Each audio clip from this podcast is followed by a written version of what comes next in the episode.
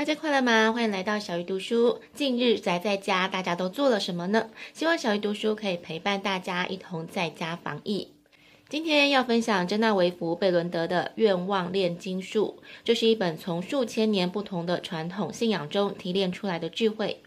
这本书分六课，在第一课如何得到你想要的，作者提供了一个驱离焦虑的方法。当你觉得恐惧、焦虑或是灰心的时候，要立刻深呼吸，而且反复的执行，越快越好。你可以发出声音，或是安静无声，然后对自己说：“我体内的生命无法和所有存在的生命做切割，这个生命只完全奉献给我个人的进步发展。”如果这个肯定的想法可以盖过负面的想法，你就能感受到自由。有时候我们在前进的道路上难免会遇到困难，千万不要对自己失去耐性，你的意图才是最重要的。只要勤勉有耐心，你一定会成功。第二课是如何克服逆境。作者举了一个例子：如果你有一杯脏水，你为了想要拥有干净的水，是不是需要不断地把干净的水倒入杯子，直到脏水被冲干净？同样的道理也适用在我们所遇到的逆境。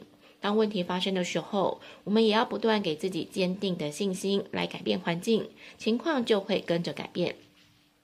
第三课是增强你的意志。作者建议打从一天开始就下定决心，不要匆匆忙忙。今日事今日毕。如果可以从这个方向着手努力，价值是难以估计的。我自己因为实行十亿早餐习惯之后，有了每天先写好 list 的习惯。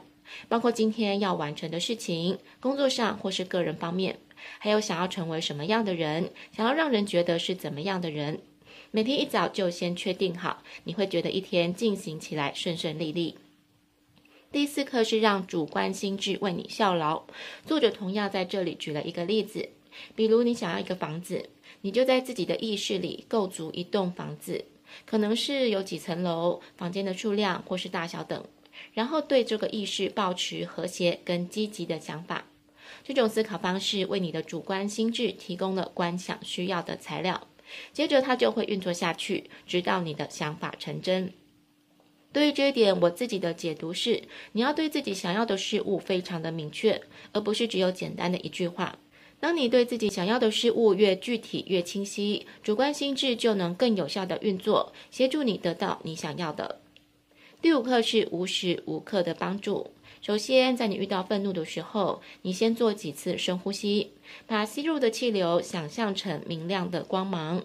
直到你做了二十五次深呼吸之后，屏住吸气，接着从一数到七，然后再慢慢的呼出。想象脑海里看到气流在你的肺部流畅，光芒贯穿身体的每个部位，并且把愤怒释放出来。